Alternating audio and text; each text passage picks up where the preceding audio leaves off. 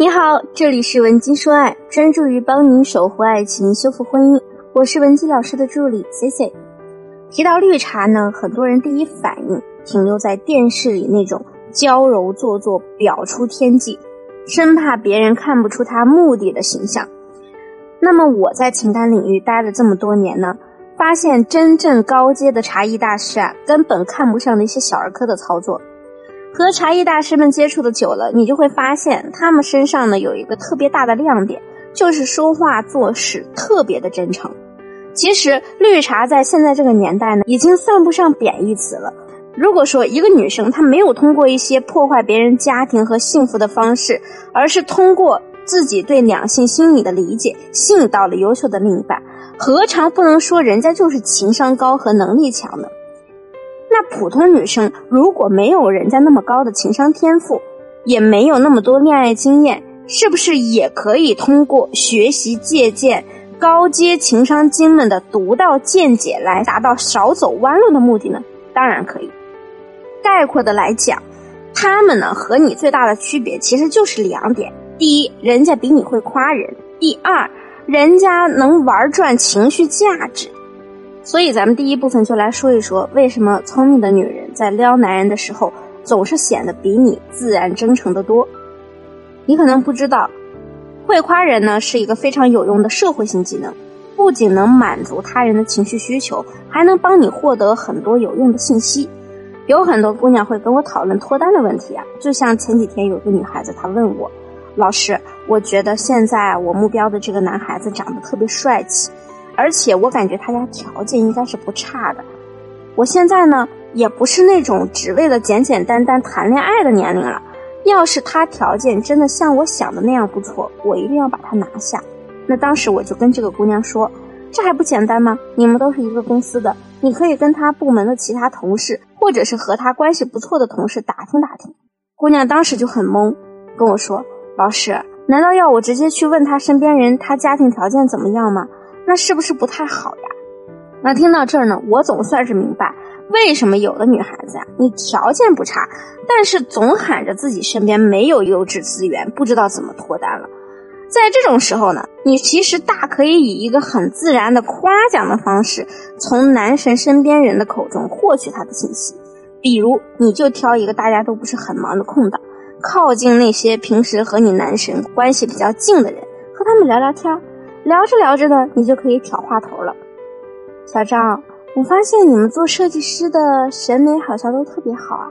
你看，你和你们组那个高高的男生都好会穿呀。这时呢，对方对你肯定是没什么戒备心的。哦，你说那个小胡啊，然后你就可以直接问了。我感觉你们两个特别熟，你们该不会都是川美的吧？我感觉从川美出来的男生质量太高了。这个时候呢，对方可能就会否认了。不是他刚回国，好像他是从小就出国了，所以啊，审美就比较西化。假如说你本身的诉求就是要求对方家境条件一般偏上，那这些信息已经足以证明这个男人的家庭可能有一定的经济实力，而且整个过程呢显得你毫不刻意。再来说生活当中，你有没有发现那些情商高的姑娘，她们在夸奖别人的时候呢，总是把内容说的很具体。我就经常告诉我的妹子们，男人啊需要被认可，需要被满足成就感，所以呢，你就要多多赞赏他。那有的姑娘就跟我说，老师，我觉得我夸男生特别假，对方呢也显得很尴尬，那这怎么办呀？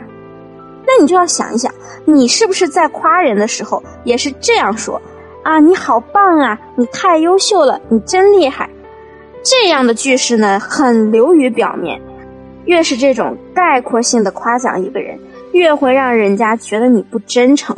说白了，就是有点糊弄事儿。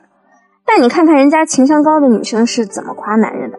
比如说，男人帮她提个重物，她肯定不会说“谢谢你真厉害”，而是会说：“感觉你拿这么重的东西就跟玩儿似的。”果然，有八块腹肌的男人就是不一样。再比如，男生帮她很简单的装个系统，他也会这样说。我觉得你和你外表一点都不一样，你看起来特别像那种特别 man、性格比较强硬的男人。没想到你这么有耐心，一点很简单的事也会这么认真的帮我忙。这样的夸奖是不是就够具体呢？如果你是被夸的那个人，你的第一反应肯定不会是觉得他在和你说客气话，因为人家的每句夸奖都是有事实去支撑的。如果你也想学习怎么去具体的夸人，或者针对性的夸你的另一半，你可以添加我们情感分析师的微信文姬零零五，获取详细内容。那么我们第二部分再来讲讲怎么玩转情绪价值。很多人对情绪价值这四个字是有所误解的，认为绿茶的情绪价值呢，就是去装柔弱，让男人觉得你楚楚可怜的。哎，妹子们，你们还是少看点偶像剧吧。电视里那些给霸总倒杯水都能洒在人家身上的柔弱无辜小白莲伎俩，在现实生活中呢，只会被霸总当成是小脑发育不完全。情绪价值呢，往往分为对内和对外使用，对内。指的是能控制好自己的情绪，可以把自己产生的好的情绪传染给其他人；对外指的是通过自己的方式影响他人的情绪。我们举个实际的例子：如果你男友跟你约会迟了半个小时，你在马路旁边等了好久，冻到脚都发麻的你，心情一定是愤怒、暴躁、郁闷的。这时呢，你男朋友来电话了，你可能就在电话里直接发泄情绪了。我等了你这么久，你怎么那么不靠谱啊！气死我了！此时呢，男人应当道歉并且安慰你。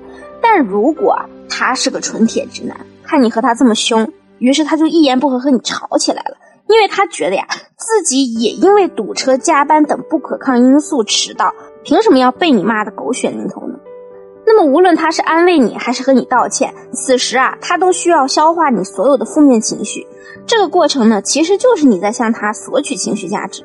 相反，如果你是一个特别善于提供情绪价值的聪明女人，在同样的情况下，你可能就会在电话里对迟到的男生说：“没事儿，你别那么着急，也怪我不该选在大周一约会。今天一定很堵吧？你一个人堵在路上无不无聊呀？一定要注意安全，我等你。”听到这样的叮嘱，男人他立刻就会觉得很愧疚、很感动，转而呢，觉得满足。甚至会想，哎呀，我怎么有一个如此善解人意的女朋友？可能你这个时候有点不理解，明明是男人迟到了，为什么我们还要这样跟他说话呢？有什么必要讨好男人吗？